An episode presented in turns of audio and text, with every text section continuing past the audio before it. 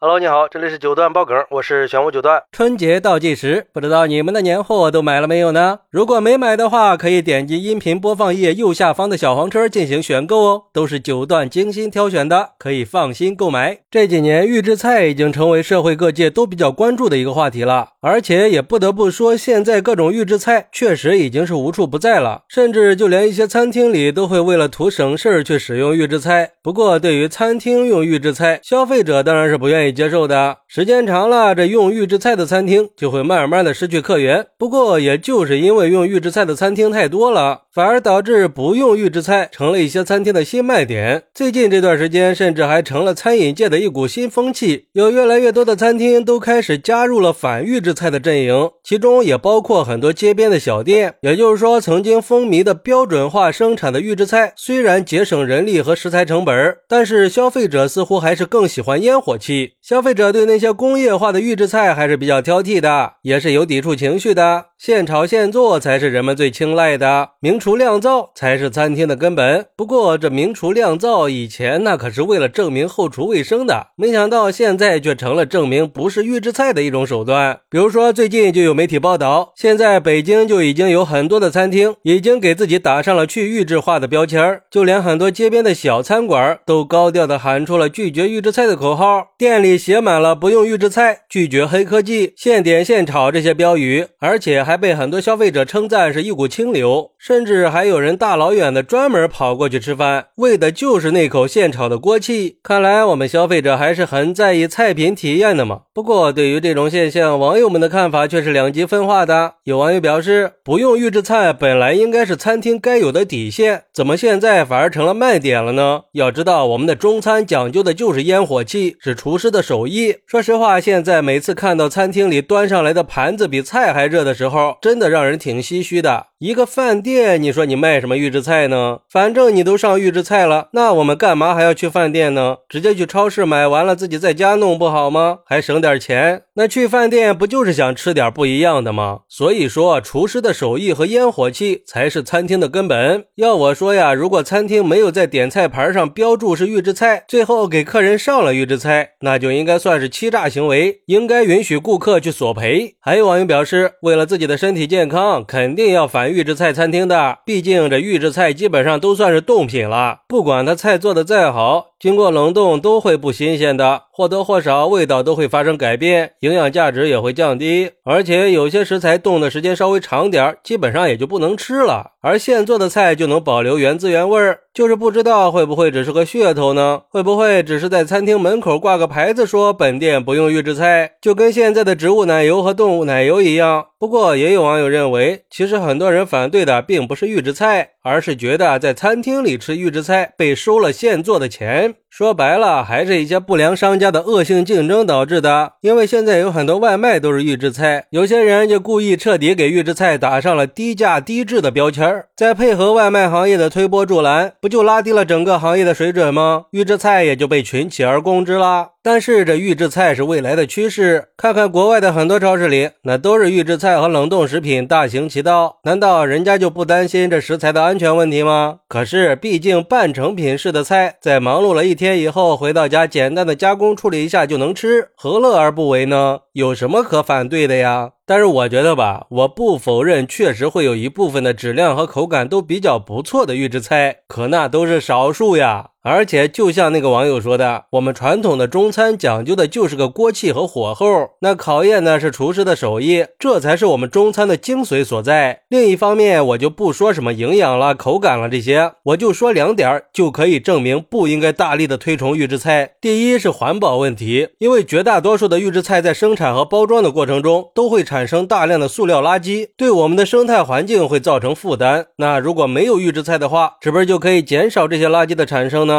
第二就是健康问题了。据我了解，市面上大部分的预制菜都含有添加剂，咱就不管它是不是允许添加的，是不是超标了。长期食用肯定对身体有所影响。毕竟我们吃饭，它也不只是为了填饱肚子，还是健康更重要啊。当然，我也听说过有的专家说预制菜会更健康，这预制菜健不健康的我不知道啊。但是我知道这预制菜是更有利于资本去吞噬小餐厅呀，进一步的去控制餐饮业倒是真的。而且我希望以后餐厅里可以不用以没有预制菜为荣了。虽然说不用预制菜对餐厅来说可能成本会比较高，但烟火气才是我们餐饮行业的根本和趋势嘛。好，那你能接受在餐厅里吃到预制菜吗？快来评论区分享一下吧！我在评论区等你。喜欢我的朋友可以点个订阅、加个关注、送个月票，也欢迎订阅收听我的新专辑《庆生新九段传奇》。我们下期再见，拜拜。